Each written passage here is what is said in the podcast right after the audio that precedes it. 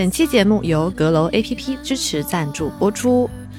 Hello，大家好，欢迎来到新一期的处女武器播客，我是诗雨。我是小吴。哼哼，今天我们要聊什么呢？今天既然是我们年后的第一期，我们回了老家。回老家，你最容易被创的是什么？被你的父母创。对，所以，我们今天其实是有一个从做播客以来就很想跟大家聊的话题，但是一直没有合适的时机聊，就是沟通。是它既可能发生在我们跟父母的关系当中，也可能发生在亲密关系，也包括我们跟朋友之间。其实我们每期播客都是在沟通，但为什么我们一直无法直面沟通这个问题呢？就是因为我觉得它实在是太复杂了，以至于你想讲清楚沟通背后的问题，都成了一个很大的消耗。对我来说，还有一层是，我觉得好像它还正在进行时。包括录这一期之前，我会有一点点惴惴不安，是我会觉得很多事情我没有一个答案或者一个结论，我现在还是处于困惑当中。但是我又会觉得它实在是太频繁的发生在我们的生活中，所以必须得好好面对它。比如说一月份的时候，我不是做了一个手术嘛，我就部分丧失了自理能力，非常虚弱，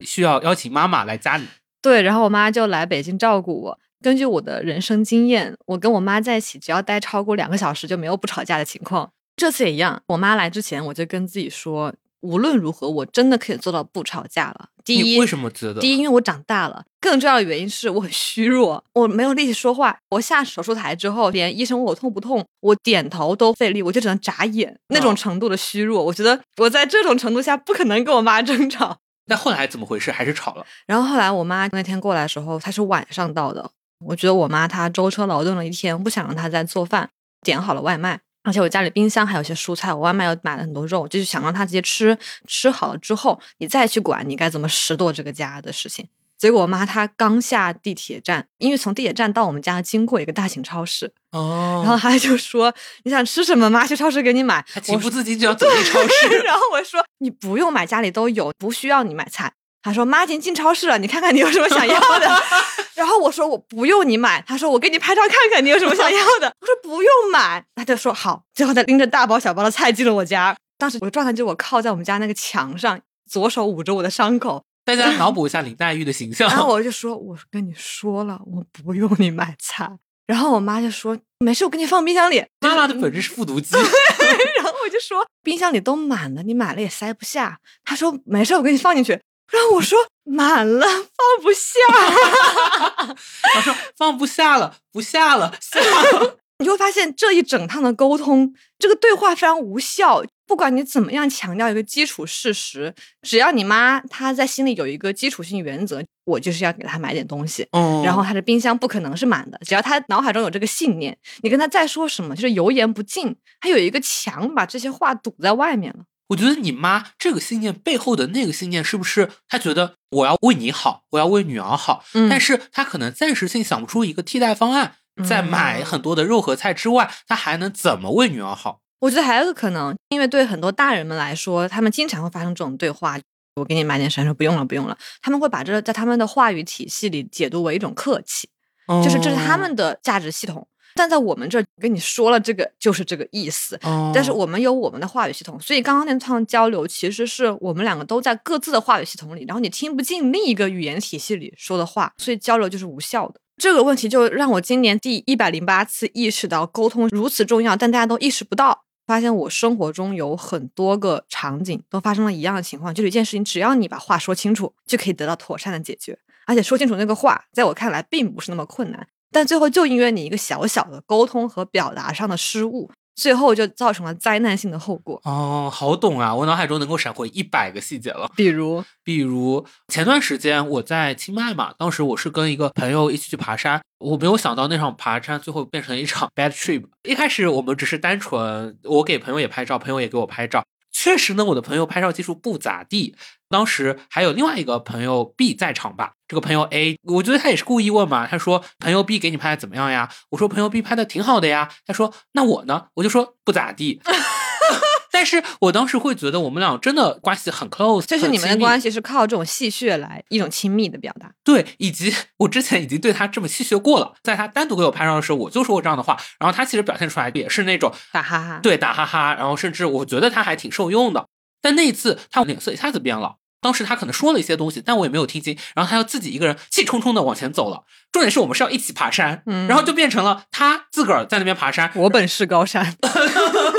然后我在后面可能落后一百米，也在那边爬山。但我的性格又是那种出现一个问题，我想要立刻去解决。嗯所以到后面到中间的某一站的时候，我就追上了他，然后我就一直在追问你怎么了呀？怎么了呀？就哪里做的不对了呀？这是我的第一个反应。他的回答就是我没事呀，我没事呀。但是明显态度还是很冷漠。然后我的第二个反应就是，我会试图去调和那种气氛，我就会说，哎，你看这个四多漂亮，或者我掏出我兜里的一个香蕉，我说，你看这个香蕉多可爱。但是明显他的反应是很冷淡的。嗯，到这一步的时候，对我来说这件事情是困惑，但也不至于失控。但是再到后面，我发现他不仅是持续了那么可能半个小时、一个小时，他最后持续了一整天，就到最后几乎就是他完全不搭理我了。而且在此之后，我们其实并没有发生任何实际性的冲突。所以到后面我会很困惑，说，哎，明明一开始我们只是特别特别小的一个，就只是我开了一句玩笑，说你拍照不咋地而已，对，结果好像导向了一个非常非常严重的后果。直到可能当天的深夜，两个人都已经关系冷到，我会觉得是不是接下来我们的旅程都不能一起去继续的时候，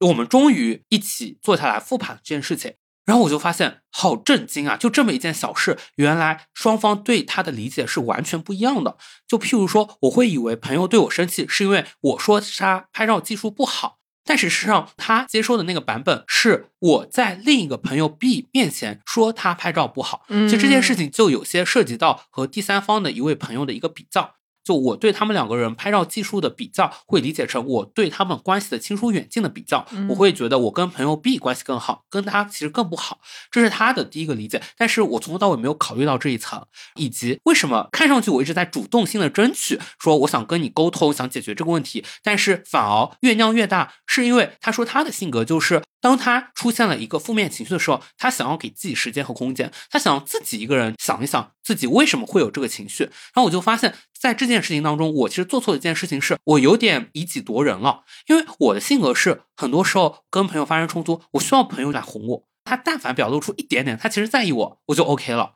但是其实有的人不是，他其实需要让我一个人静静，就 literally 让我一个人静静。不，我觉得不一样。我刚刚听到你说那段时候，我还想说，那不就正是一样的吗？因为嗯你希望朋友来哄你，其实本质上是你希望你的感受和状态被人看见、被人理解。你需要他们知道你现在正在不高兴，而他们需要为此做出一些补救，或者来付出一些努力。我觉得你朋友也一样，他的诉求核心并不是你不要管我，而是说我需要你意识到我现在情绪不好。只不过他会觉得他现在的朋友们的补救方式是给他一些更多的空间，但你的以己度人，并不是你没有去哄他，因为你去打岔，你去说这个四怎么样，其实它是一个对他感情的忽视，而是你的注意力分到了别的地方，它其实是哄的反面。对，不过其实我们后来也聊了这个问题，嗯对他来说，的确，我们之间的一个本质上的差异是，我现在才意识到，人对于情感的反射弧是不一样的。嗯可能是因为咱俩都是属于在我们产生一个情绪的几乎同时，当下我们大概能够意识到我们为什么会产生这个情绪。但是我这个朋友他说他是个 T 人，然后他会发现他经常出现的一个情况是，当他产生一个情绪的时候。他会对自己感到困惑，他真的是当下搞不清楚为什么我会有这么一个情绪，包括他也在想，明明我只是调侃了一句，为什么他的反应如此之激烈，他自己都困惑。他也是过了几个小时之后意识到，哦，原来这件事情还涉及到了一个第三方，是在跟朋友的比较当中产生的。嗯嗯，所以他的确，他好像需要的是先给他一个时间，让他自己明白我的情绪到底是什么。从他那个视角来看，当时的我可能就是在旁边不停的叽叽喳喳、叽叽喳喳，这件事情反而影响了他去观察自己的情绪。嗯我觉得情绪反射弧的长度不一样是个非常重要的事情，它就有点像我跟我妈在两个不同的话语体系里那种感觉。因为我最近有一次跟朋友吵架，跟他可能分享了一个推送或者怎么样，里面可能有一些我们经常观点不同的地方，譬如说女性主义啊或者什么之类的。嗯，是个男的吧？Yeah，当时其实我在跟他分享这东西的时候，我心里就有一个我自己的预期，就是他可能会不高兴。所以当我跟他分享完了之后，他没有立刻接话，他就沉默了。之后，我就立刻把这种沉默理解为对你的否定。否定或者他不认同我说的嗯这个观点，然后我一下就炸了，我的反应就非常的剧烈。本来可能把手机给他看，我就把手机上装一扣，然后我站起身出门了，我就立刻离开了那个场所，他沉默几秒之后，你就会做这个动作，可能三到五秒吧。也是太不给人时间了。因为归根结底是，我觉得我还有我身边，比如像你这样的朋友们，我们是习惯于立刻可能两秒内就能对话语哦做出反应的。在我看来，沉默只有一种解释方式，就是不认同。嗯嗯，但是后来我跟他沟通之后，发现他的意思其实是他沉默时他在想，他需要明白这个在说什么，他要去思考这个是什么意思，然后再给出一个他认为适当的反应，因为这才是相反，是对我的尊重。就其实误会就诞生于这个很小的地方，而你们要解除误会的，就是心平气和的把这个事实的错位说出来。比如说你们反射弧不一样，对吧？但实际上呢，它会不会造成非常大的影响？比如说我摔门而去，那他就会觉得自己也很委屈啊，我还什么明明我只是沉默了三秒，他就说我还什么都没说呢，为什么 你就生你就气了生？气了。对我当时我也很生气，我说你态度不是已经很明显了吗？我还不能生气吗？可能本来只是一个小误会，但是我摔门而去这个行为就加剧了双方这种情绪上被误解和不被尊重的感受，然后事情就会愈演愈烈。这也是我会觉得，在人与人的关系当中，对我来说最困难的一个地方是，大家做出同一个动作，做出在我们看来同一个反应，其实背后的指向有可能是截然不同的。就它的编码体系不一样。对，如果你要真的达到一个无痛的沟通的话，其实你需要不断的去澄清彼此的编码体系是怎样的。但其实绝大多数人做不到这一点，因为我有一个很重要的观察是，我觉得导致沟通无效的很大因素是情绪化。如果我在当时，哪怕我因为他的沉默感到不满，我也没有不满上头，我就跟他真真正正平静说，就是你为什么不说话呢？如果我问出这样一句话，他就可以说哦，我在想呀，就没有这回事儿了。但问题就在于，当一个跟我们的情感态度或者观点不一样的事情发生的时候，人就是没法控制自己情绪的。你多皱一次眉，你多起一次身，你每提高一分贝的音量，它就是会造成截然不同的后果。我感觉在这个例子当中，是不是因为你在给他发这篇文章之前，其实你对他已经有一个预期，这个预期其实不太高。对，就像你在社交中，你其实也会有个自己的判断。然后我会觉得，就是因为你人其实预设了一点别人的态度，一旦你的这个猜疑被证实，他就会一下把那个火给点燃。哦，而且你就会觉得，哦，原来他就是这样，就跟我想的一样。对，所以我就会觉得这是沟通很无奈的点。嗯你很难在情绪上头的时候还去就事论事的讲那件事情本身，这就是我觉得沟通让我一直不想谈这个话题的原因。因为我觉得嗯沟通中最简单的一点就是把事说清楚，但沟通最难的一点也是把事说清楚。尤其是我会觉得这个话题对我们来说有些困难，是我们节目其实很多次都会聊到关系嘛，但其实我们这一次我觉得聊到的沟通，通常是发生在关系的深水区，就其实都是足够亲密的，不管是朋友还是伴侣当中才会发生的。但是你就会发现，即便你们都已经如此熟悉了，而且你们一定是喜欢对方、爱对方的，但是在这样的前提下，居然我们沟通还是会有这么大的困难，就有点像说我们爱着彼此，但是我们仍然不可避免的会伤害对方。对，然后这一点就会给你一种很绝望的感觉。那我就会很好奇，小吴，你有没有想过为什么沟通会这么困难？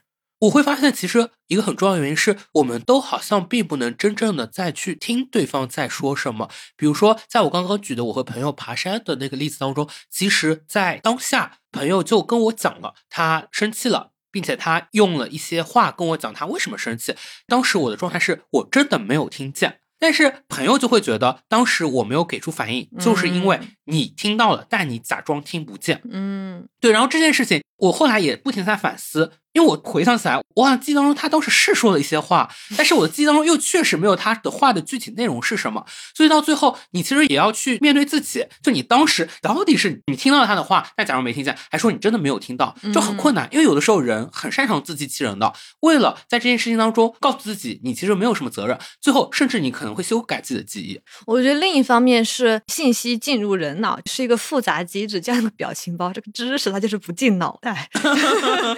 我觉得你的大脑它对信息就是有一个主观筛选。你像我输出了 A，最后我脑海中理解的是你输入了 B，对吧？这个 A 和 B 在真空中是完全百分百相等的，但极大可能在我这可能只有百分之八十的相似，已经是效果很好的情况了。那剩下的那个在传递中，无论是语言还是我们听取中间损耗的那个百分之二十，就是会导致种种摩擦和误会的东西。我觉得这算好的了，就你的信息 A 真正的传输进了大脑。还有一种情况是，你的耳朵像一堵墙，就把信息 A 反射过去了。我觉得人性深处就有一种特性，人就是听不见别人在说什么。从最简单的层面上讲，人永远只能听到你想听的东西。但其实这是一个有点像我可以主观选择的东西，对吧？它是有主动性的。我觉得它消极在哪呢？它消极在人其实只能听到他已经听过的东西，人只能认知到他已经认知过的东西。诶，那这里我很好奇，想问一个问题，是因为我发现我恰恰相反，我经常是，譬如说看到很多听众对我们的评论，如果有九十九条是好的，我只会抓着那一条不好的。比如说我最近逛豆瓣小组，那小组里面有对我们处女武器的一个讨论嘛，几乎所有人都是正面的评价，但是会有一个人说到他觉得男主播的声音很矫揉造作，然后我就发现我瞬间忘记了所有其他的评价，我永远只记得这一个。我觉得这涉及另一个问题。可能是你内心对于他人评价的一个选取偏好，但其实它和我们所说的在完全比如说不涉及价值偏好的沟通中，只是内容上有区别的时候，你听取的内容，比如说，但我觉得他可能其实跟你说的也是一样的，我觉得他也是一种落入预期，是因为虽然说我得到了很多好的反馈，但我潜意识里面还是会觉得我的声音就是很不好听，然后我这时候发现哦，有一个人他就是把这一层点了出来，嗯，对，仔仔表示认同，仔仔不高兴。谁说？而且我最近才发现，还有人形容我说话声音是上颚共鸣，然后我就不知道上颚共鸣是什么意思。就是你长期鼻炎？不是，我查了一下，其实是夹子音的意思，就说我讲话对，因为鼻因为鼻音重，就是会有点夹嘛。看到这种评论的时候，我会觉得又拆穿了，因为我从小到大试图让自己的声音变得低沉和男性化，但是没有想到在播客当中也可能后来放纵了，就会逐渐显示出那个原来的样子。嗯，但可能你要做的一切就只是去做一个鼻炎手术。鼻炎做不了手，你知道吗？有一些慢性病会伴随你的终身，就像沟通一样，沟通对我们来说也是伴随终身。慢性病沟通本身就是场病。我觉得那种实际上大家真的听不见，不是说你闭耳不去听，而是你真的听不见那些你从来没听过的东西，或者和你不一样。我不听，我不听，我不听，不听不听，王八念经。就比如你尝试跟一些没有任何对于不平等的理解的男性，对不起，我真的不是故意想举性别例子，只是一时想不起更直观的。的男性去沟通女性处境的问题，就如果他的认知里真的只有彩礼、买房和对男性的工作压力这些事儿，你跟他讲女性的结构性压迫，他真的听不见。我对这种人最开始是愤怒嘛，我现在有点同情，因为他理解不了一个超出他认知的东西，然后你会发现跟他讲完全没有用。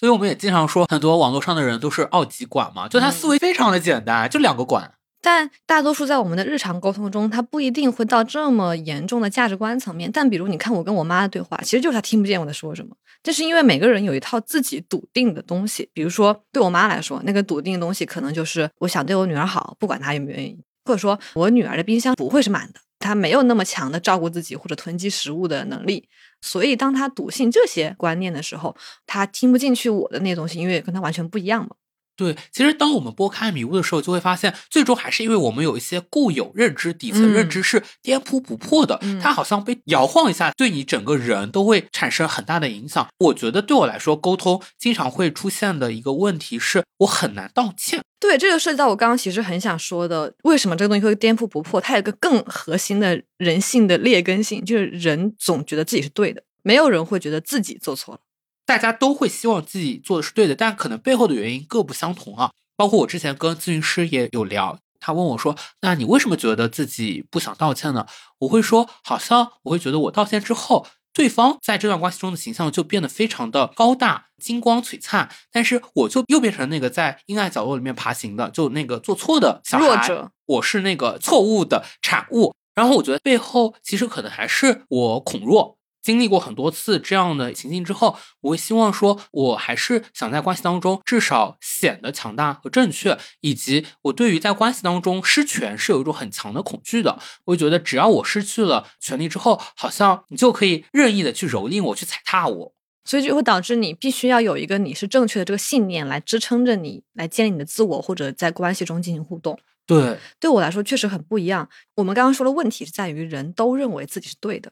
但是呢，我认为自己是对的，并不是我觉得我是对的，而是有一个公道，有一个道理在那，只是我做的更符合道理，对吧？它有一个客观评价标准。我会认为我之所以是对的，是因为我是完全客观的对的，而不是我希望我是对的。那你就是觉得你是上帝，你可以去审判这件事情？不，这个核心问题就在于我相信存在一个上帝的真理，而我所认知到的东西是更接近这个上帝的真理的。我从来没有想过有没有可能，其实不存在一个上帝的事实，就是人都是自己主观产物。因为我能看到的世界只是我的眼睛看到的世界，我能思考到东西只是我的大脑运算出东西。但我会以为，只要我运算的足够清楚，比如说我对自己要求足够高，那我运算出的方式就是最好的，那它就是对的，就应该按这个方式来做。但我没有想过，人脑，我的眼睛就是有局限性。我们就会觉得好像事事都有标准答案，但是尤其是关系，它是非常罗生门的。这让我想到，我之前其实看过一部港剧，我不知道会不会有一些听众朋友也看过啊，叫《叹息桥》。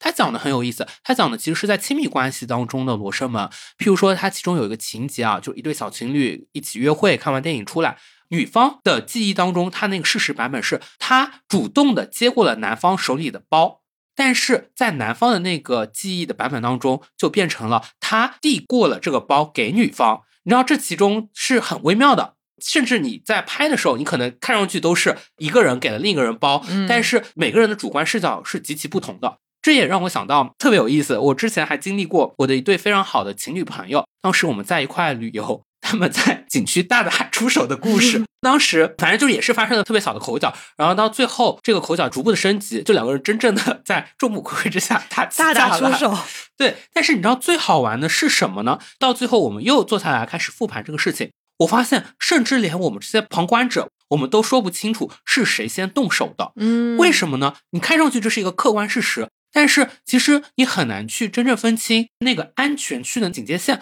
到底在哪里。在此之前，或许是小情侣之前的打情骂俏，嗯，还是可以接受的。从哪一秒开始变质成真真正正的家暴了呢？对，到底是那个男生先去对那个女生 动了手呢，还是那个女生先去打那个男生耳光呢？到底哪一个步骤是谁先做错了，谁先越过了那个安全区？你们好像一个陪审法庭，我们真的像一个陪审法庭。但这个就让我想到特别重要的一个事实，我是在大学三年级有一堂课上，老师跟我们讲说，就你要意识到这个世界上不存在完全客观的历史和完全客观的事实。他就说，今天这堂课结束了，四十五分钟，杨在座每个同学拿一张纸写下刚刚过去四十五分钟内发生了什么，每个人写都不一样。你就会发现，所有人哪怕经历的就是同一件事，他对这件事的理解和感受，他看到的这件事本身就是截然不同的。但每个人都会以为自己只是在如实复述。我做采访的时候，我写稿，新闻追求客观中立，讲事实。有时候我就发现，我和采访对象对于某一个事实的理解就截然不同。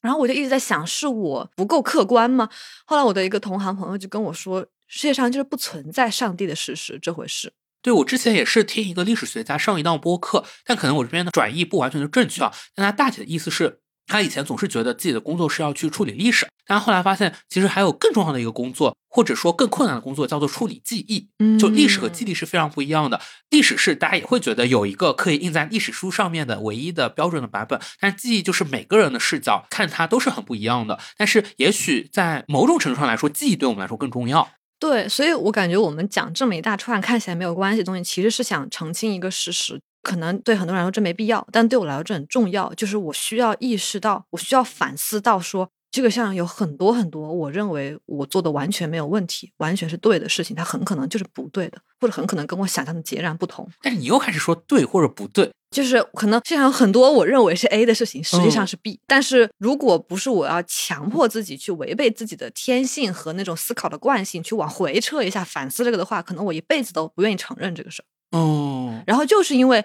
每个人其实都是这样，那正因如此，一定会有这种事上的误差，就必然会导致沟通上的分歧。我就想到之前我也是跟咨询师聊这个问题。经常我是带着满腹的委屈去跟咨询师聊的，我就说啊，又发生一个巴拉巴拉巴拉这样的事情，我觉得我是对的呀，我是对的那个，他偏要让我道歉，我每次都是这样。然后咨询师就说了一句话，我觉得也是让我有些醍醐灌顶。他说：“我知道你很难道歉，但是你有没有想过有一种可能性，你并不是要为你做错了这件事情而道歉，而是为我做的这件事情，虽然我是无意的，但是我的确伤害了你的感受而道歉。”嗯，对，因为感受是属于对方的，就对方对于自己的感受有最高的定义权。对，就是我们经常做一件错事，就是我们会按照我们的标准来评价你的感受，我们会觉得我没有在指责你，所以你不应该感到被指责。但其实我们是没有资格做这件事的，因为我没有在指责你这件事，只是我们自己认知中的事儿。就因为我们只能认知到这件事儿，所以我们认知不到对方有没有被伤害的感觉，所以你不能否认对方有被伤害的感觉。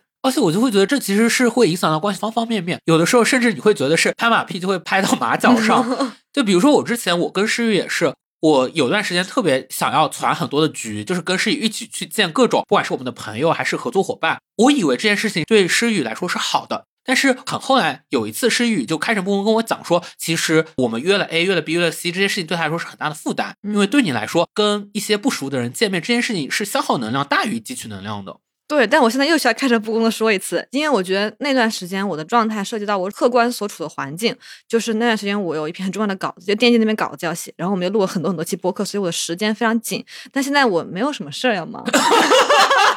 你看，你发现你对人产生一个认知后，这个认知还是要不停的，因为人就是会变的、对所以沟通就是得不停的进行。嗯你不是说上一次你建立了认知说诗雨是一个不想见陌生人的人，然后你就一辈子不叫他参加任何 party 了，那我就需要跟小吴说，我现在发生了改变，我可能想要接触一些社交活动，然后嗯如果你下次有机会，你可以问问我，然后我也会欣然参加。我就会发现这个事情就是你对于一个人的判断，你也不能是固定的，嗯就是你得想着他其实也是一个随时会改变、随时会有一些新的想法的人。但其实我们很难随时随地的知道对方有没有这种想法，所以你就得经常发生这种开诚布公的对话。但其实你讲这种对话是很难的。譬如说，最开始九月份的时候，我跟他讲我不想要去参加那些饭局的时候，我心里难受点在于他会不会觉得我讨厌他，对吧？你会有这种难以启齿的东西。那刚刚我也会觉得很难以启齿。我会觉得小吴会不会觉得我很出尔反尔？这东西就会让你无法开口。那很多人在无法开口的时候，就会用情绪化的方式表达出来。譬如说，在一次他可能自己去了，但没叫我的时候，就表达不满，或者给他甩脸色等等。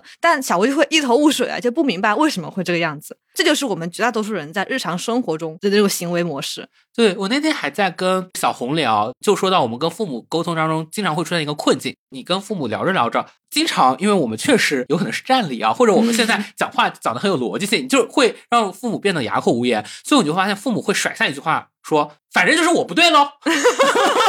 怎么说就是我不对，横竖都是我不对。人没办法放下你心里那种感受上的东西去承认自己不对，因为人都觉得自己占理。嗯我自己会有一个体验，就是我上次在阁楼做心理咨询的时候，跟我咨询师就说到，因为我跟他做了很多次咨询，所以我会有一个顾虑，就是我很担心我重复说了一些事情给他造成困扰，怕他不喜欢听，显得我很唠叨。天哪，你还会担心咨询师觉得你唠 叨？我我很怕，我很怕。我问了好几次，就是在讲一件事之前，就问他说：“这个事情我之前跟你讲过吗？”他就会迟疑一下，说：“嗯，好像没有，或者怎么样。”后来我们就发现这种次数有点多，我们就专门聊一聊为什么我会这么问。然后我就跟他说：“因为我很怕你觉得烦。”然后我咨询师非常之诧异。他说，他每次听到我这样说，他都以为是我在怪他记不住我以前说过的东西。哦嗯然后你就会发现，这其实如果是在日常关系中，会非常影响两个人的关系。其实他可能完全不涉及一个人对另一个人的指责，但是他就很容易带来那种我做的不对的那种影响关系的东西。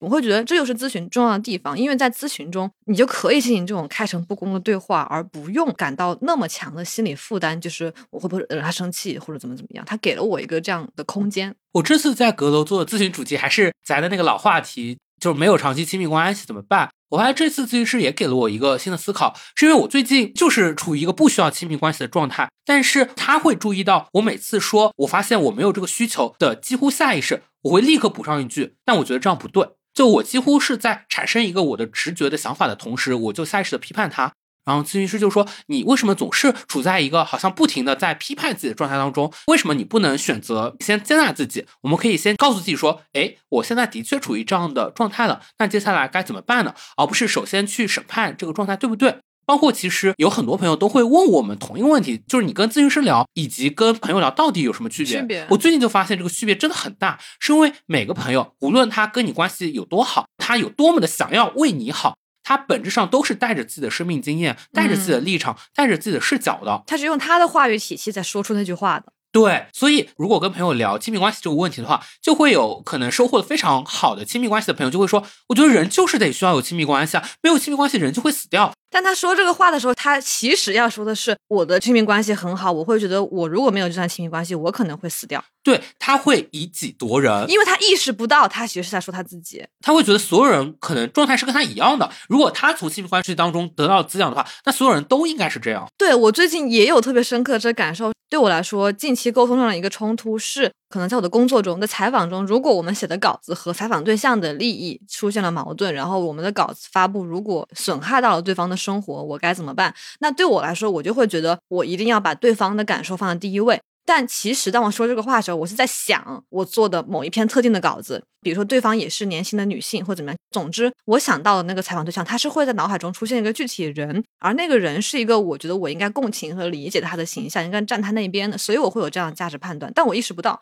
后来我们的另一些同事就会说，但如果记者已经做好了所有的工作，已经事前都怎么怎么怎么样了，但最后如果他们还要怎么样怎么办呢？当时我就会很不理解，在我看来就是你们没有尊重人的感受嘛。但后来我发现，其实他们说这个话的时候，实际上他们脑海中想的是，他可能曾经发过一篇跟人家充分沟通了的稿子，发出来之后，可能时隔一年，对方突然非常无理的要求他撤下这篇稿子，不然会影响他生活。就是如果当他的生命经验是这样一回事，当他提到这个抽象概念的时候，他当然就会进行那样的价值判断，就是说我们不能够无条件的去捍卫受访者利益。我是过了很久才想清楚这件事，就是我们看起来在讨论同一件事，其实是在各自说各自的经历。我会觉得我们经常在沟通当中，为了沟通有效率，或者说你会觉得，因为你们就是很亲密的朋友，你们就是可以省略那个语境，嗯，然后你觉得对方就一定能够听懂自己在说什么。因为其实事实上，我会觉得经常我们在陌生人面前反而不会这样子。但是我最近也就意识到，省略语境这件事情一定会给我们带来很大的问题。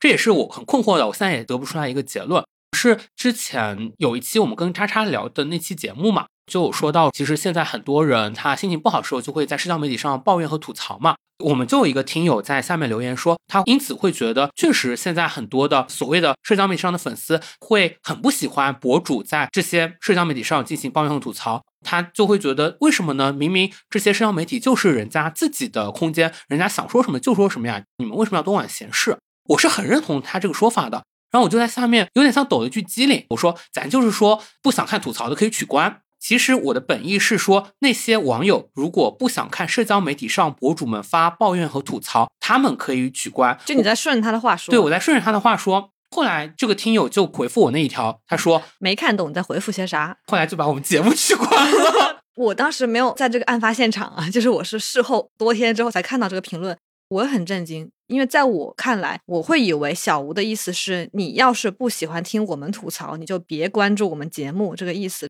后来我就跟小吴说，就为啥会这样回呢？然后小吴才说啊，我是在顺他的话说。我才发现，就大家理解事情的语境截然不同，而只要你在最技术层面的表达和措辞上稍微有一点偏差，因为缺失了这个共同了解的语境嘛，当这个措辞表达传递出现误差之后，它就会造成截然不同的理解。因为最开始我给他那个回复，就像抖一句机灵，他可能只有几个字。然后在他回复我这一条之后，我就意识到，哦，其实他理解的那个意思跟我表达意思不是一个意思。然后我在后面大概用了四行字再去解释我的这个本意，但是你会发现好像为时已晚，因为他已经取消订阅了嘛。可能这时候你越解释越沟通越徒劳。这件事情让我觉得很无语的地方就是，我们明明都是抱着善意在理解对方的，但最后它变成了一个沟通上的灾难。我就希望尽我的可能把这件事情给补救，我总是有这种补救的心态。然后我也会发现，我在想我当时为什么会发这句话。我其实，在发的时候，我也脑子里转过一道的。我在想这句话有没有可能因为是在说你，对，会让他误会。但是我想说的是，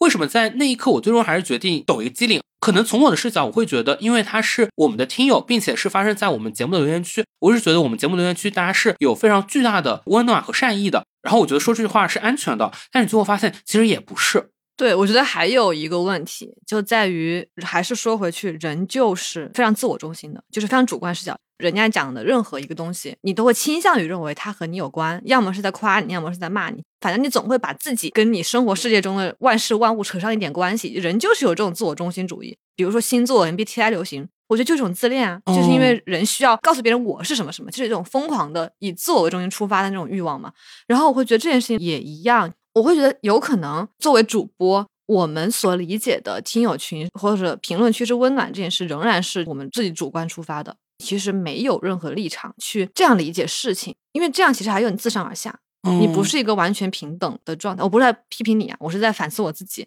就你会觉得说，好像他们发这个评论是给我看的，或者他们是要回应我。他们是要鼓励我，就你一定会优先倾向于有这种想法，往这个方向去想。但实际上，人家很可能只是联想到他自己的生活，发了一句。比如说，我觉得那个网友，我就会觉得他百分之九十的概率是可能他自己曾经在微博上发过什么，或者他喜欢的博主发过什么，但因此被别人攻击。然后他其实想到他自身，但我们脑海里总会转一圈，说是不是他其实在内涵我，或者怎么样？哦嗯但我甚至都没想到这一层，我想的就是他想的那一层。那我觉得这件事情可能的问题不是在于我怎么听。而是在于我怎么说，我觉得我没以一个更好的、更能够让他 get 到我的意思，把我的意思说清楚。嗯所以这是我觉得我现在遇到一个困境，就是我希望讲一个话，我们可以讲的有意思一点，短小精悍一点。包括我会有一点点不喜欢现在互联网上大家就是因为害怕出现这种情况，我觉得大家可能不安全感都特别强，所以你会发现很多人想要表达一个意思的时候，他会打很多个括号，说不是指责你的意思，打一个括号说不包含什么什么什么的意思。我觉得每个括号其实都是在给自己加一个锅盖，加一个补丁啊。对，加一个补丁，然后希望说自己 不要被误伤，希望自己的意思没有被理解成那个意思。我会觉得现在大家都很喜欢打补丁，可能背后就是因为我们有一种很强的不安全感、被伤害的感觉。对，就我觉得我们身处在一个人和人之间有巨大不安的时代。当你碰到一个人的时候，你一定是你对他先会有一些猜忌，会有一些不好的猜测，然后你会害怕他伤害到你，然后你再来进行自我防御。我们是预先采取这种姿态来进行对话的。嗯，我也想到很多时候过年回家的时候，你遇到一些可能小的时候才认识的那种亲朋好友，那些人就会从上往下把你整个人细细的打量一遍。就很多时候我们就是在做这样细细打量的工作。对，就让我想到，我前阵子在和采访对象的沟通中，也经常有这种感受。比如说，我们要发个什么东西，然后其实我没必要给他看，但是我出于对他尊重，以及我提前考虑到了，如果不给他看就发出来，他很可能会感受相当不好。这一点，我就先给他看了。但对方就会觉得，你为什么要给我看东西？你是要威胁我吗？哦就是你告诉我，你之后要发这样一个很可能让我不愉快的东西，是为了现在让找我索要什么？我做什么你可以不发？你是要这样威胁我吗？居然还会这么想。对，因为所有人都已经见识过公共媒体还有互联网平台的威力了，大家都知道，你一旦把这个事情搞到网上，然后把它搞大，是一件非常容易实现但又杀伤力极大的事儿。大家都太清楚伤害一个人是多么方便的一件事，在现在，所以总是会用这种方式去揣度别人。天呐，我只是离开媒体行业半年，这个媒体行业的生态愈发恶劣了起来。对，然后你就没办法跟他再开诚布公的坐下来说不，我只是担心你，如果之后不经过我们看到你会不开心，或者我是出于对你的尊重，就是我觉得给你看到会更好，这些所有话就会在这种恐惧面前显得非常苍白，他会觉得你是在辩解，或者你是在虚伪，嗯，就是你在为了实现你勒索他的目的而虚伪的展现一种伪善，然后你就会觉得沟通就真的走进死胡同，没有任何办法。所以我们现在可能社会当中，确实是因为各种各样的原因，是不是就弥散着一种整体性的被迫害妄想症？我觉得大家就是都有被害妄想症，我自己也有，说说看，难道你没有吗？我只是比你坦诚而已。我觉得你被迫害妄想比我强多了。比如说呢，就是我跟你说什么事儿，没有指责你，你总会解读出我在指责你的意思啊。这倒是，这个很典型，而且这个矛盾可能我们还没有解决，就我们把它搁置了。但那次确实有一阵子，我觉得播客占用我时间有点多，然后我就自己拉了一个表，就盘了一下播客制作的每个环节花了我多长时间。然后那是一个共享文档，就小薇可以看到。但是后来当小吴看到那个文档的时候，他就会或者我解读出的你的感受就是你是要怪我活干少了吗？哦，这个意思。但其哦实我就只是想统计一下我自己的工作时间。可能就是因为你看我们在讲每个具体的事件的时候，其实就会有具体的语境，但是对我们来说语境是不一样的。嗯，对我来说，可能那个时候那个语境被放的特别大，就是在此之前你已经跟我讲过很多次，你工作压力很大这个事实了，我就会把两个事件勾连在一起。嗯但对你来说，其实这件事情可能没有那么强相不不关性。，你看，这就是我说人总是从自己的视角出发。的确，它和我工作压力很大是有很强相关的。但在我的理解里，是因为我工作压力很大很忙，所以我想统计一下他们一共占用了多少时间。这仍然是一个只跟我有关的这件事情，从头到尾不只说向你。但是你看，你理解这件事情的时候，就会从自己出发，就说他说他工作忙的意思，一定不是只说他工作忙，他一嗯定是要对我说点什么。我知道了，你本来想要处理的关系是你播客的工作和你本职工作之间的就是我是要处理我自己和我的时间的关系。对，但是我把它理解成了是我的时间和的劳动和和你的我付出的动关系。动。对，就你嗯，看，人一定会要把自己纳入到所有事情中，但其实很可能这件事跟你没有关系，大家就会为自己增加很多额外的内耗或者情绪哦上的损伤。哎，我发现是哎，当别人跟我讲一个事情的时候，如果说它是一个偏负面的东西，我总是在想，他跟我说这个是不是需要我做点什么？不然我好像无法去解答你为什么要跟我说这个。但有可能有的人他只是单纯的一个发泄，就在朋友面前，他想要宣泄一下情绪对，。他就只需要被看见、被听到，你只需要表达出你听到了，然后你嗯理解他就够了。而不是说我要为这件事负什么责任，或者你跟我说什哦么用。可能以前更广泛的职场上也会有些人，就当你说，嗯譬如说老板为什么迟到了，你跟你同事说老板为啥又迟到了，其实跟这同事没有任何关系，对吧？但有的同事就会说跟我没关系，我已经通知过他今天要来了。哦，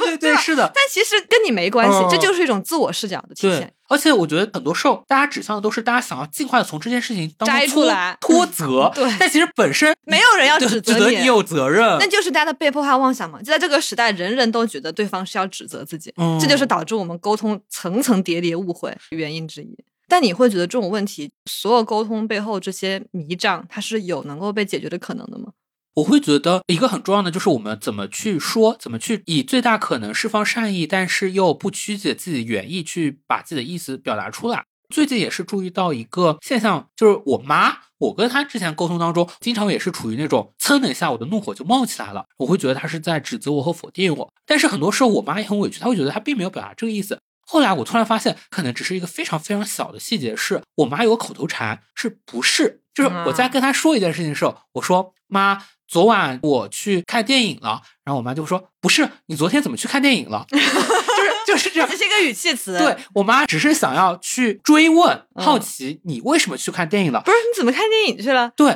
但是我就觉得这个语气在我听来，它是一种反问和质问，嗯似乎他想表达意思是不是你都没有去完成工作，你却去看电影了，他就会变成这种意思。但是我妈其实并没有这种意思，所以到最后，当我们意识到其实是这么一些很小的细微的细节的时候，我觉得我妈又是一个学习能力也比较强的人，她就把自己这个口头禅给改正了，她现在就会很少很少的使用这个词。然后我就发现，哎，自从她开始不说不是之后，我们的关系也改良了不少。嗯，我觉得这是一个特别好的例子，但是它背后还会反映出一个很深层的东西，在于我们总是很敏感于他人对我们的否定，同时很迟钝于我们对他人的否定。我是这次在阁楼做咨询的时候，我跟我的咨询师讲我和我朋友们之间的一些冲突和矛盾，我希望他们看见我情绪，或者当我觉得这件事确实是他做错了的时候，我就会情绪上头。然后我的咨询师就会问我说：“那你其实希望他怎么说呢？”我说：“我就希望他告诉我，对不起，刚刚我不该那样讲，我的意思是什么。然后我其实没有理解对你的意思，就我希望他认错。”咨询师就问我说：“那如果他真的说这个话，你会什么反应呢？”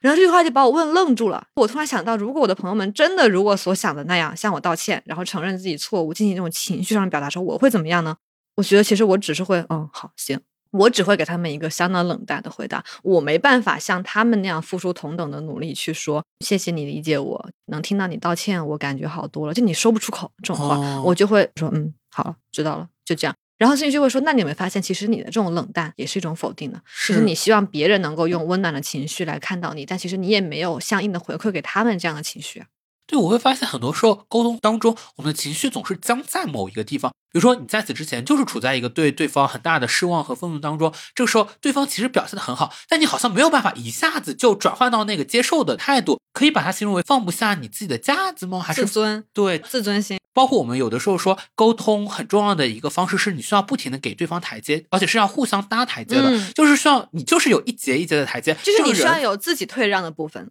你才可以从你原来处的那个位置走到下一个位置当中，不然你只能凌空一跃。对很多人来说，这个凌空一跃这个过程是很难完成的。嗯，大多数人期待的其实对方把每个台阶都给你铺好，然后你只负责下就行了。对，但其实可能最好的就是你搭一阶，我搭一阶，你搭一阶，我搭一阶。所以在这个地方，我就觉得涉及到另一个很重要的事情，就是认错这件事。如果说小吴刚刚讲的是我们怎么样更好的去说，我觉得这个涉及到怎么样更好的去听。就在人都只能认知到自己所看到的事实真相的时候，我们怎么样才能更好的去听对方说的话？就像我们刚刚所讲的，人都认为自己是对的。我觉得可能唯一解决这件事情方法，就是在一些你明明觉得自己占理的情况下，你仍然先低头，你仍然告诉自己有很大可能性就是你其实不占理，然后在你明明认为自己是对的情况下，先去认错。但我发现这件事情又有一个很有意思的地方是，我发现姐的所有的表述当中，仍然是觉得有一个真理的。你还是会说认错这种词，你知道它好像有一个客观存在的错。不，我觉得这意思不是指的说向某个事实道歉，嗯而是说一种妥协态度。它可以以被表述为，当你觉得应该是对方妥协才合理的时候，其实很可能应该是你该妥协。我觉得人需要认识到这一点。对我来说，其实也是，就像刚刚我说的，我一直觉得关系当中就是有不同的版本，每个人主观视角的版本不同。你可以先以他的版本为主，但是我仍然可能不认可那是所谓的唯一官方标准版本。对我觉得重要的不是说得出谁是标准版本，对对对而是说你要意识到，不管谁对谁错，哪怕是他错你对，大家都应该彼此以对方的感受为主，就把自己往后大退一步。我这就想到最近我其实也是在一个亲密的朋友的关系当中产生了一些困扰。简单来说，我曾经有两个很好的朋友，认识非常多年了，然后我们有一个三人的小群，在此之前我们那个群聊是非常的活跃的。突然有一天开始，那个群聊里面他们两个都不主动说话了，甚至于我转发一些链接或者发一些不管表情包还是搞笑的东西。他们要么就是非常冷淡的回复了一个，比如说表情包，或者就是不回复。然后我觉得那个态度对我来说，这个转变是非常大的。我至今不知道真实的原因是什么，但是我猜测有一个很大的原因，可能是跟我现在的职业转换有关系。在此之前，可能我们之间的很强的绑定是因为我们在同一个行业，但是现在有可能我是以另外的社会身份去活动了。因为他们之前其实是有过类似于一些吐槽，就会说哇，你现在活得像个博主了呀，就会有这样的表达。我就意识到说，哦，原来我现在的生活状态对他们来说是他们会有所微词的。在这样的一段关系当中，在此之前，我会觉得我有很强的被伤害感，因为我几乎在没有被通知和告知的情况下，这段关系就无疾而终了。我的版本的话，我会觉得对方可能几乎就是占全责。但是最近我就一直在想，那我就什么都不做吗？因为我觉得你做错了，所以这样关系我不要去挽回了吗？然后我就发现，其实不会，我仍然会不停的想到这一段关系，我会觉得它还是对我非常的重要，无论所谓的这个客观事实真实与否。然后我又会带入一个情境是，比如说五年之后，甚至十年之后，我去回想当时这么一段无疾而终的关系，我会觉得，如果我当时什么都没有做的话，我会后悔。所以就在昨天晚上，我就在那个已经两三周没有人说话的群里面，主动说：“哇，你们过年什么时候回家呀？我们可以在你们回家之前约饭约一顿。”对我来说，那已经是我好像放下自尊的极限的极限了。因为在此之前，你发现那个聊天记录就一直是你在说话，然后我突然发现，当我发送出去之后，那一刻我就感受到了一种解脱，就是我已经没有那么在意之后他们给我的反应是什么了。我有一点点觉得是，就像你说的，就不管这件事情对错与否，你可以先低头。对我来说，我先尽到我自己能做的极限了。好像你在关系当中的尽人事那个部分已经完成了，那接下来你只能听天命。没有指责你的意思。嗯我觉得这仍然还是从自己的眼睛看到的东西。我会感觉那种真正的低头，可能不只是说我主动发消息，这种我主动铺台阶。当然，他在实操层面上已经足够的超前了，已经很好了。我觉得真正低头是你去想一想你们之间那个真正的分歧，譬如说他们对于你的职业转型不太认可，对吧？那有没有可能是真的？他们认为你的职业转型不太好，是他们那套价值观所导致的判断吗？然后你认为你的转型没有问题，是你的价值观导致的判断吗？我是觉得真正低头应该是你去想想他们的那个价值观有没有合理之处，而不是全然把他们对你职业转型的嘲讽理解为一种绝对的错误。哦，那可能对我来说，我确实是有一个底层价值观，是我会觉得这是我的生活，这就是很有意思一点。是我觉得我其实是一个会换位思考的人，但是我的一个 bug 就在于，我会觉得这个事情当中，只要我对对方可以这么做，譬如说我有一个朋友完成职业转型，我一定是发自内心的为他感到高兴，尽管这个职业本身不一定是我最喜欢、最认可的那种职业。但是不是每个朋友都是以这样的视角去处理朋友关系的？就我会觉得每个朋友有自己的生活，每个朋友有自己想要追求的东西。但是，也许对于一些朋友来说，他会觉得你们的关系就是在于你们有共同的职业经历或者有共同的价值观所绑定起来的。那你有没有想过另一种可能呢？就是你会真心的为你朋友的任何转变感到高兴，本质上是因为你觉得你的朋友是朋友，你是你，他不影响你自己，你仍然是以你自己的生活为核心的。其实本质上就有点不在乎，对吧？你现在会把你朋友们对你的职业转型的否定理解成他们只在乎你的成就或怎么样？但有没有可能，其实，在他们的视角里，他们也会这样要求自己？他们其实是因为在乎你，所以把你纳入了自己对自己的要求，这种亲近的人的评价体系里，就是他们把对自己的一部分施加到了对你的身上，因为他们认为他人也是自己的一部分，是在乎他人的，所以才会对你提这种要求，而不只是因为要求你满足他们的期待。就是我说存在这种可能性。对我特别明白姐的这个意思。其实你也是根据你的经验，因为你嗯会更多的把朋友纳入到你的那个部分嘛。对，因为我每次对小吴提要求，我会觉得我把你当自己人才能哦提这个要求。对对对，我也是。后来我发现，我之前会对诗雨有的时候对我的过高的要求感到困惑，但我后来意识到是因为他这样子要求自己。这件事又体现出来，我们还是以自己的视角去就理解人。只能理解自己对的视角。但我真的觉得有可能对我朋友来说是第三个版本，但我目前不知道。然后我之前想要做那个努力，就是我们可以通过一次正面的沟通，我们去聊聊我们的关系到底怎么了。但是人家就说最近安排满了，就没法吃饭了。啊但是我发现我在听到这个回答的时候，我没有觉得特别的难受了，就我会觉得，那接下来可能就有一个我没有办法真正去触及的，就是我好像把我这个区域所有事情全部在那边做完了，但是有他那个区域，这件事情就需要他来完成，嗯但是我们没有任何一个人可以去真正的控制对方或者要求对方去做嗯一定要做的那件事情。就尽力了嘛。对，但我会觉得这其实也涉及到在我们刚刚讲过的两种解决方法，更好的去说和更好的去听。之后还有一个更重要的东西，就是我们很需要一个契机，放下我们所有那种自我中心以及衍生出的种种情绪，去真正的坐下来谈一谈，就心平气和地谈一谈，我觉得是很重要的事儿。像我和小吴的很多次冲突和分歧，比如像刚刚我们在播客里聊到我们对时间表的那个不同的认知，就是当你在这种情况下说出这句话的时候，当你剥离了情绪的迷障，就会好很多。我有一个例子是，最近和展开讲讲的王老师聊天，你有没有发现你每期播客都有展开讲讲？因为那例子真太好了。因为之前张春老师他上，你每期播客也有张张春老师的吗？我的认知好狭窄。之前张春老师不是上过两次随机波动吗？他就对随机波动的主播们发起了一些灵魂拷问，然后就感觉人完全被打开了嘛。你会觉得只有跟咨询师像张春这样的人，你才能够进行如此深层的把自己内心的所有想法平静的告诉对方，但这对沟通很重要嘛。然后后来展开讲，他们在播客里就有提到说，当冻姐、康迪、王老师他们三个人有各种分歧和矛盾的时候，他们就会跟彼此说：“我们现在来进行一个张春时刻。”哦意思就是说，我们现在坐下来好好聊一聊。我觉得大家的关系很需要一个张春时刻，那我们的关系当中，天天都有张春时刻。对，但我觉得这些很难做到。哎，能够进入张春时刻的一个前提是你需要先把彼此的情绪压住，尤其是在气头上。我曾经尝试过，就有一个，因为我在愤怒时经常会说出不理智的话嘛，然后我想改正这一点，然后就有书上就说，当你非常愤怒的时候，你就倒数十个数，你就数十秒。通常来说，数完那十秒之后，你的情绪就会回到一个理智状态。我尝试过很多次，在前九次的时候都成功了，第十次我太生气了，我数了两秒钟我就不数了。哦，所以我会想说，遏制情绪是个很难的事情。在你说的时候，我脑海中出现一句话，我在前思，当时我们做播客有一期播客的标题“坦诚有时会成为负担”。我特别理解我们需要张春时刻，但是我也知道，在一些人的心里，张春时刻对他们来说是很大的负担。对，以上我们说的种种那样的解法，但即使这些解法存在，仍然存在有效的沟通吗？其实我对这件事情的看法很悲观。感觉得出来，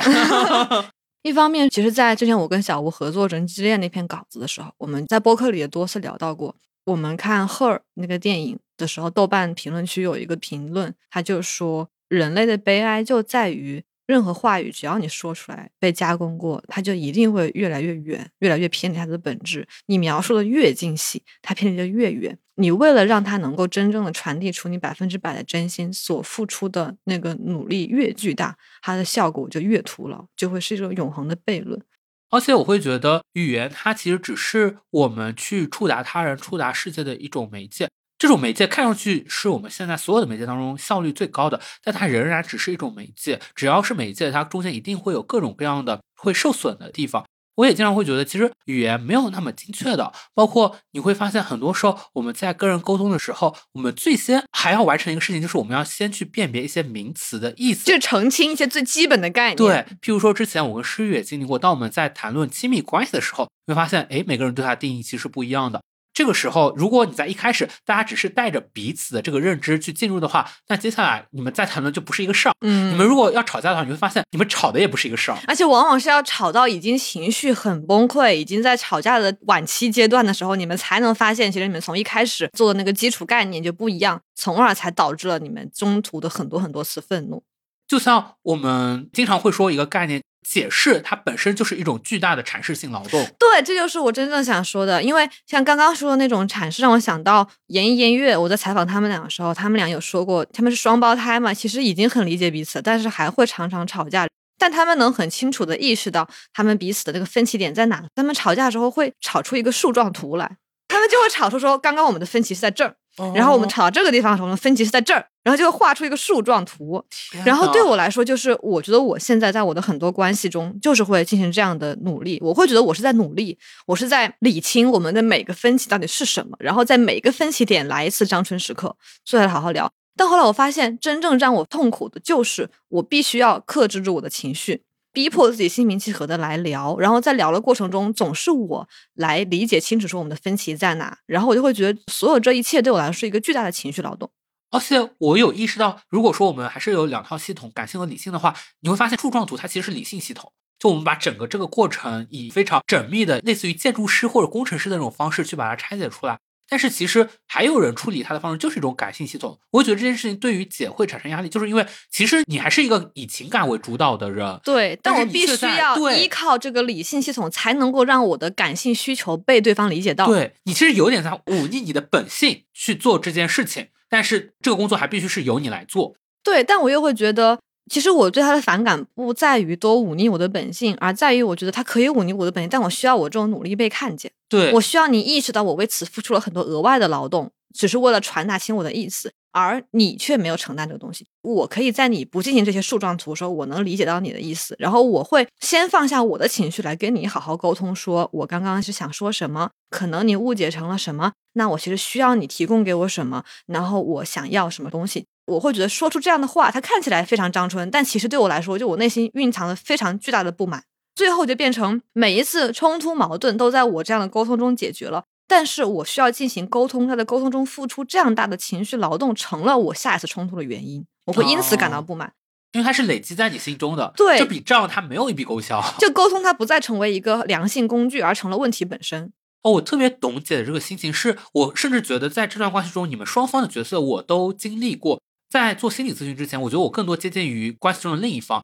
就我很多时候就是沉浸在自己的情绪当中，我没有办法坐下来好好的把这个问题拆解出来。但我就是会觉得做完咨询，我现在整个人变化是很大的。以前的我特别像是就一只猫咪，如果它被踩到了尾巴，它会尖叫起来。我是那只会尖叫的猫咪。但是你知道，有一些猫咪，如果它的安全感更强，就比如说仔仔，其实有的时候我碰到它的尾巴，它的第一反应是回头看，它想去嗯看我到底是在抚摸它的尾巴，还是我踩到了它。但有的猫咪是在那个痛感传来之前，它会首先就判断你一定是在伤害我。我觉得我现在是那个可以回头看的猫咪。但是接下来出现那个问题就是，你回头看了，然后你跟对方去进行你的阐释性劳动了，但是你也会产生一种不对等感。对不对的感。为什么这个工作总是由我来做？但是我又觉得这又是我的问题。我经常不可遏制对我的一些朋友，就我会觉得你们应该去找个心理咨询师，我会有这种想法。但是我又觉得这种想法也不对。为什么人一定要找个心理咨询师？但是我会察觉到，在后面我们的沟通当中，很多时候总是你在承担这个角色。，对，并且我会发现，在他面前就是有一道他们的迷障，就那个迷障还在那边。我也经常会觉得，很多时候他们的情绪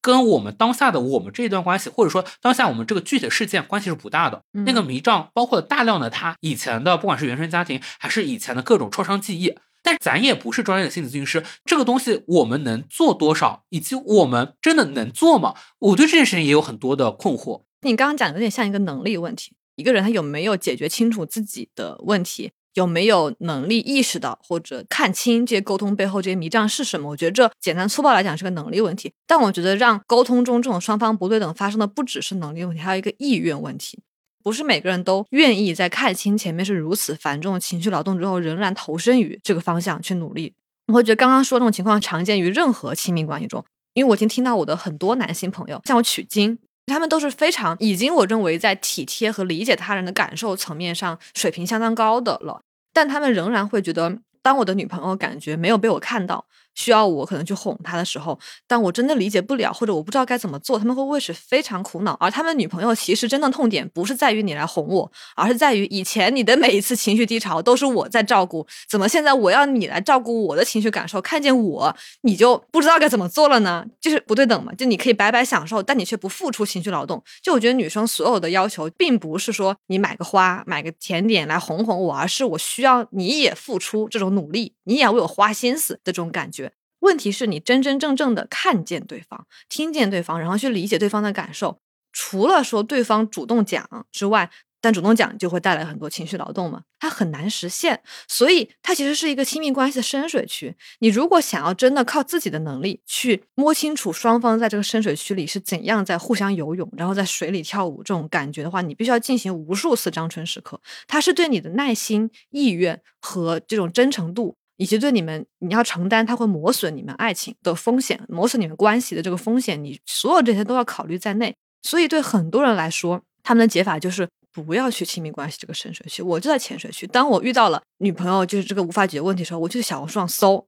我去搜女朋友生气了怎么哄，然后你就拿到一些非常标化答案去应对她。说 OK，我今天买束花，买个项链，买个戒指，准备好一个烛光晚餐，然后放他最喜欢的音乐，给他搞来明星签名，然后好，那他不生气了，哄好了，这个问题就解决了。我觉得对很多人来说，在日常生活中这种选择更常见。而且刚才诗雨其实把它用到了一个比喻，就说这是亲密关系的深水区嘛。我就脑海中想到，我以前考过潜水证嘛。你在考证的时候，我们也可以把它理解成你的关系，你要去抵达一个新的程度，应该怎么办？你其实是要跟你的教练一起去潜到水里面的，而且在那个时候，你们可能有一个绳子把你们绑定在一起，但是不能只有其中一方在 put 在划水，就你需要你们两个人同样的话，并且你们得往一个方向，往一个姿势去努力。我听到你刚刚说很多这样的关系，可能他最后实在没有办法，就是只有一个人在努力，只有一个人想要去让自己这段关系更深一点。不只是说想让它更深一点，而是人的认知和能力可能真的在那儿。比如说，我充分相信我妈妈真的也很想在和我的母女关系中付出同等的努力，她很愿意跟我进行无数次的张春时刻。但他就是有一个代际的差在那里，他就是很难弥补。那比如说，一个再好再好的男性，一个充分在意愿上愿意去感受女性生活的男性，但他就是没有经历过女性生活，他在认知上和他的女朋友所需要的那个东西就是有差距，就存在很多这种我会感觉人力真的无法弥补东西，以至于让我最近想到我生活中很多其他的好朋友，他们对待这种深水区话题的态度就是避而不谈吗？对他们会觉得。有很多人和人之间东西不必说，我会觉得，其实我处理所有这些痛苦和冲突的方式，就是我想要充分的言说，我希望能够把它言说到一个足够清晰的程度。那是不是总有一天我们真的能百分百理解彼此呢？有没有这种可能性？哪怕它很渺茫，但是不是只要我再努力、再努力一点，就总能往那个好的方向走呢？但他们已经很清楚的看到，你不管怎么尝试，这个事情只会越来越乱，这个树状图只会越画越复杂，所以这东西不用说。哦，我就想到，也有一些对我们播客的评价，就会觉得你们总是把问题想的那么复杂，就这个问题其实你不用去想，它就不存在。但我觉得可能真的就是分人吧，有些人可以让它不存在，但对我来说是它没法不存在，它就会一直在我心里刺痛我。对，对我们来说，好像始终是我们很多期播客会讲到的，你这种很深的一种痛苦。但如果说你一旦抵达了一些东西的话，它带来的那种快乐也是很深的，都是相伴而生的。对，但确实在那个抵达的过程中，你又必须要承受很大代价。比如在你达到和一个人百分之九十的高频度互相理解路上，你就是要承担无数次张春时刻带来的对你的情绪消耗。当我刚开始接触张春时刻的时候，会很乐观，但现在我就清楚了意识到。不停的需要和你进入张春时刻这件事本身让我对这件关系很失望哦。但是哪怕连这一点，哪怕现在让我失望的是情绪劳动这件事本身，我想要把它传递给对方，就成了另一次的消耗。就你想说清楚这件事也很不容易，然后你就会发现它成了一个情绪消耗的无底洞，越沟通越无底洞，只能借助播客来发一发牢骚。其实我们目前在做的所有工作也是一个单方面在阐述嘛，就是我们在想，我们是这么想的。我是这样想的，如果我在这期播客里阐释的足够清楚，下次再这样，我就把播客链接甩过去，是不是就不用再解释一遍了？这还蛮好奇对方心中那个版本是怎样的。他说什么？从第一句开始我就没有想到你会想这些。不，对方可能会说，我觉得是我在这段关系中进行情绪劳动啊。他会觉得有很多次是我在气头上，但他放下他的情绪来跟我理性讨论。嗯，但是你看，在我的版本中，这个事情主要是我承担的，因为人就是看不见别人承担的东西。每个人都觉得自己在那边对这段关系特别的忙碌。对，然后当他试图以这个话题来开启一次张春时刻的时候，我就会立刻被激怒嘛。我就会觉得你不承认我的劳动就算了，你还说你劳动了很多，然后哇情绪又上来了，然后张春时刻又破灭，然后你为了重新冷静下来，又要付出新一轮的情绪劳动，所以你就会明白为什么这个世间的男男女女，大家大多数情况就是算了，不讲算了。是，我会觉得对我来说，我始终有一个底层的想法，就是我会觉得我们是没有办法真正去所谓的改变别人，或者说去控制别人，达到我们心中完美的那个模样。那最终沟通看上去它是跟人发生的互动，但其实也是跟我们自己在沟通。那我最近也是看阿伦特的书，他觉得说到底，最后 I have to live with myself，我需要是跟自己去相处的。我也在想，对我来说，我能做的工作是什么？我觉得我能不能最终对自己足够的诚实？就像我们上一期播客有聊到嘛，就人其实没有办法坦诚的，最终还是自己。有的时候我会发现，或许是为了在这段关系当中，所谓的站到一个道德高地，或者我成为那个上风，我会去夸大或者表演一些东西。比如说，有的时候我会觉得我是不是在表演爱，或有的时候我是不是在表演痛苦？就像姐刚刚说的嘛，可能你感知到了自己付出的情感劳动就是很多，但是会不会有一种可能性，是我为了在这段关系当中显得我姿态更好，我就不停的去夸大我付出的劳动，啊，刻意的去看不到你付出的劳动。然后我会觉得这件事情为什么对我来说，比如说很难道歉，或者说出现所有的这些问题的时候，我第一个反应就是我被炸毛，我被点燃，就是因为可能潜意识里面我其实意识到了，我意识到了你也做了很多工作，但是我没有办法对自己足够的诚实，没法承认这一点。对，所以我现在就会觉得，我可以去承认，比如说在关系当中，就是你做的更多，或者在关系当中，其实我不是一个完美无瑕的人，我也做了很多错的事情，做的不好的事情，但是没有关系，它就是真实的关系，它也是真实的我自己。我觉得，首先我可以以更接纳我自己的姿态去看待我在关系当中所做的一切，这段关系才可以往更好的方向去发生。因为承认这一点很可能并不像你以为那样，会导致你处于一个弱势，或者让对方站在对你的高地上。可能相反，你一直不承认这一点，才是让对方难受的地方。可能当你承认说，哦，你付出的比我多，对方就根本不想指责你，他只是说，终于我的努力被看见了，然后这样关系就可以继续平和的走下去了，而并不意味着他一定把你导向了一个不好的地方。嗯，而且我会觉得很多时候它是可以相互传染的。当你做出了这样的一个姿态之后，对方很有可能他也使用同样的姿态，对方也可以进行很多的自我反思，就他在关系当中他有没有做错什么，然后就进入一个良性循环嘛。对，就我觉得它其实是一种不一样的张春时刻，嗯，就是你们都进入了另一种可以对话和沟通的状态，嗯，就让我想到，就其实我在阁楼和我的咨询师聊这个问题，就我对情绪劳动这种恶性循环的迷思的时候，我没有意识到，但他指出来一点，其实是我仍然把张春时刻当成了一个标准化解法。我会觉得，只要我们心平气和坐下来聊，把这件事聊得足够清楚，问题就该解决了。然后这个过程也不应该带来任何额外的负担或怎么样。就是我会把它当成一种标化解法，寻求这个东西。但是其实人和人的关系是非常私人化的，就每个人的关系都有很多不一样的地方。我仍然不应该用一种寻求标准化答案的模板的方式。即使看起来这个模板本身是一个充分尊重他人私人性的东西，但我想要把这个模板套在所有关系中，仍然是一个简单粗暴的解法。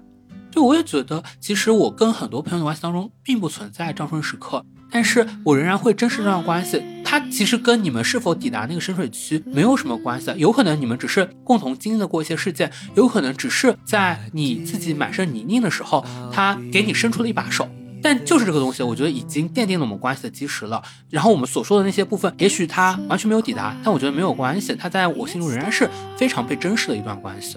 这次呢，我们仍然是在阁楼做的心理咨询。阁楼是一个专注于提供线上心理咨询服务的 APP，平台咨询师百分之一百持证或者心理科班毕业，在此基础上还需要通过笔试、面试、模拟个案等五层筛选，通过率不足百分之三，专业可靠。阁楼的一次咨询呢，包含五十分钟的视频或者语音，也包括五天留言，性价比超高，也适合想要长期咨询的朋友们。之前我在阁楼也一直使用的是同一个咨询师嘛，他就是完全的了解我所有的生活经历以及感受，这也会成为我们之间有很深厚的信任基础的一个来源。是的，不过呢，我们也想提醒大家，如果你已经确诊了重度抑郁、重度焦虑、思觉失调、双向障碍等，并且正处于治疗中，建议还是前往专业的医疗机构获得专业的帮助。现在阁楼 APP 也已经上线各大应用商城，欢迎大家下载使用。如果对咨询有疑问，可以询问 APP 首页的咨询助理。希望阁楼可以成为你一个专业、安全的心理休息区。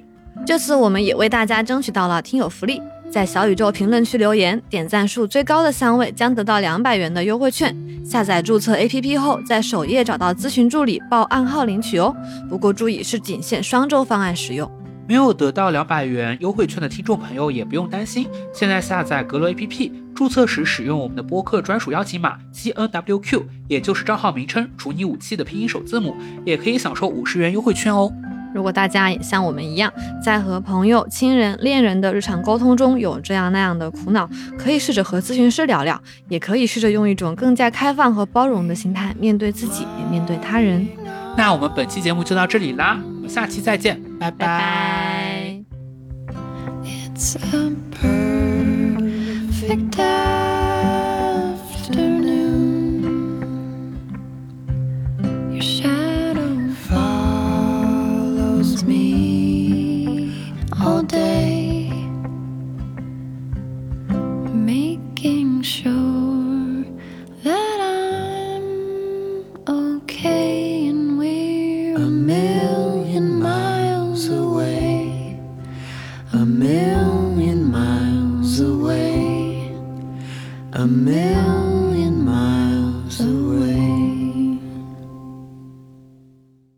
没想到吧？还有后续内容。哇，还有大彩蛋哦！这是我们第一次专门录了一期彩蛋，想跟大家好好聊一聊。因为播客其实到现在做了一年了嘛，然后我们也在豆瓣上开了播客的评分系统之后，我们看到了很多朋友们直接针对播客栏目，而不是说每一期具体节目的评价。然后我跟小吴其实这一年对于我们做播客这件事有很多感受和反思吧，所以也想在沟通这个话题下跟我们的听友朋友们好好沟通一下。对，正面沟通一下。其实我们最开始想沟通这件事，是我们看到在豆瓣的评论区有一个朋友说他很喜欢我们的播客，然后前几期听的觉得很惊艳，但是到后来就会发现内容比较同质化。这一条是真的就戳中了我的肺管子。哦，嗯因为你确实很害怕，我没有办法给大家提供更多的理解增量。对，因为你看我们内容其实包括我们自己在制作播客节目的时候，也是我们就是每期想一想我们最近有什么感兴趣的话题，我们自己想聊的东西，然后我们可以聊什么，然后这个点它可以往深挖到什么地方呢？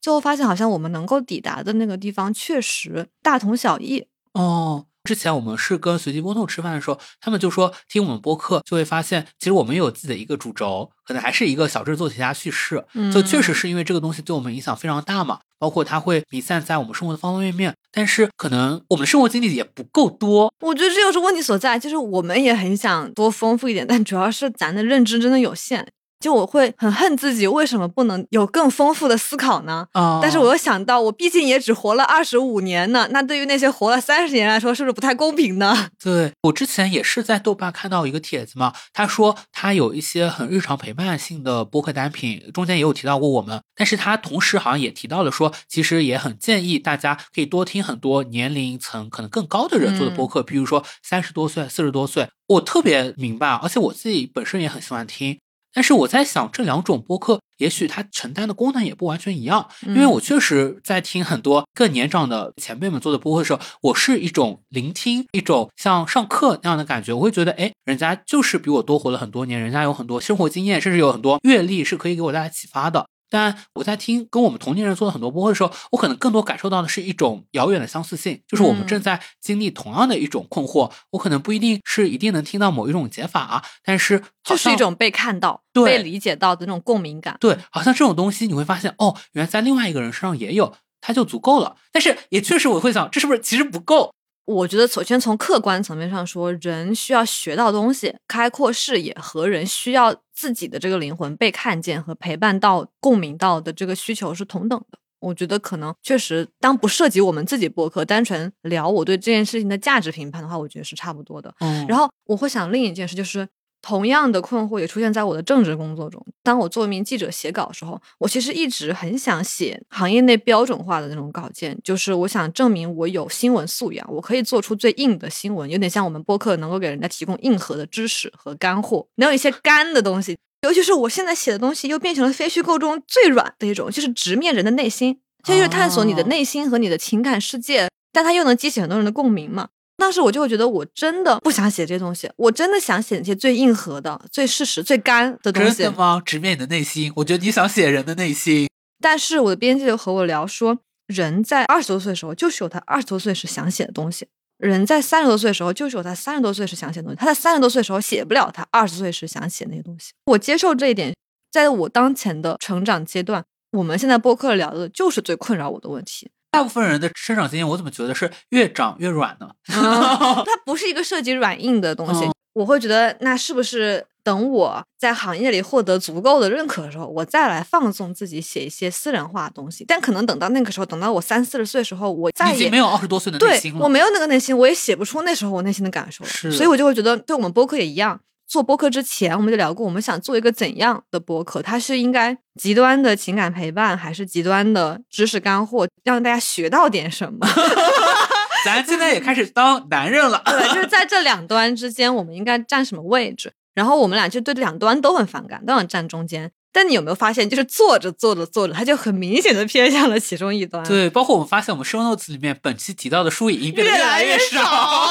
对，就像我觉得我写稿就是。我找任何选题，我再怎么写，它就是会越来越偏向我的内心。只要你足够坦诚，只要你真诚，你就一定会最终回落到你本来是的和你本来要的那个东西上。是，我觉得我们播客真的不是说我们刻意的想要跟大家只聊关系、只聊情感、只做情感电台，是就变成这样了。哦，而且我还有另一个方向的思考是，会很多人担心说，你讲了很多这种私人的情绪和感受，你会不会担心？一是暴露太多，二是可能他只是这个阶段你的想法。但我自己一直对自己的态度是，我会不悔少做。很多人不太愿意回看自己早年的作品，就会觉得很稚嫩。我其实不会的，我反而有的时候看到我会很感人，因为我明显能够感受到那背后我特别充沛的那种干劲儿和我充沛的感情。然后我意识到这个东西是现在已经是稀缺资源的东西了。这些东西我会觉得它就像琥珀一样，也会保留在我们的播客当中。我们最早几期，我们其实讲了我们最私人的一些东西，比如说我们跟爹的关系，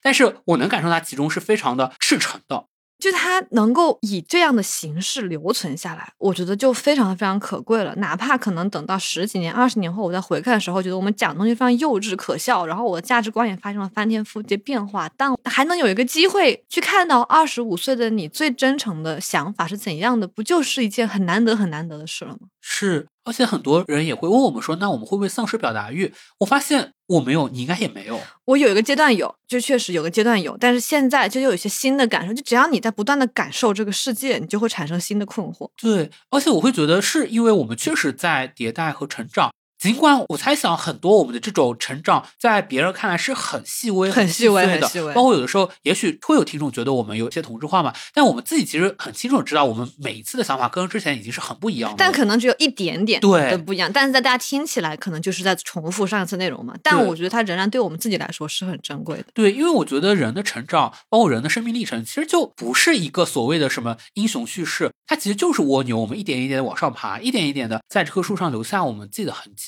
对，因为我确实产生了一个新的认知，它只会是很小很小的一个细节，比如我意识到，可能所有我认为我做的是对的决定里，都有一些错的成分，对吧？哦、那这个小点，它就会很大的颠覆我对我自己的理解。但是如果我在播客里聊，它其实还是要用很多旧的叙事和固有的认知来解释它，那是无可避免的事情。其实我们在聊很多生活中小的事情，包括我们的感受也是小的，我们的成长也是小的，但我觉得小即是大。哇！突然上价值，就我们真的只能做小事，嗯、只能感受到我们自己生活的这方天地。就是年龄和阅历确实在这儿，对，就是咱没办法。然后另一个，我觉得对我们同质化的讨论也有一点也戳中我肺管子，就是大家从最开始就会一直问我们：你们这样掏自己的精力，会不会总有掏空那一天？会不会之后就干涸，没有东西可以讲了？我最开始没有这个担忧，但我现在有一点了，有点怕你自己成长迭代的速度赶不上你输出的速度。嗯嗯。你会有这个担心吗？比如说之前，甚至也有朋友建议我们周更，我们 最大的肯定是因为我们的时间精力分配不行嘛。但是我想，哪有人每周都有新的话要讲呀？说真的，你每周做一次心理咨询，都感觉有时候没话讲。嗯，对，我觉得我们播客还是很重要的是，它在走心，不仅仅是在屎尿屁吧？就我们再讲一些我们完全不是屎尿屁吧？谁敢说我们是屎尿屁？我情绪上来了。来倒数十秒。啊，说完了吗？你、哦、对，然后我会觉得，嗯，差不多说完了，好干涸，很多时候就是这样子干涸，就这样干涸了。你你不知道我们播客在什么意义上，它的生命也会这样干涸掉。但也许我的这种表达欲或什么，在我二十八岁的时候会停止，那我播客就只做到二十八岁。二十八岁这个时间又是怎么出来的？我马上要到了，可能就是冥冥之中哦。但你不准，你要到三十二岁。不是，我比你大两岁。你如果是二十八岁，我就是三十岁，不是三十二岁。啊，那不行，那只能三十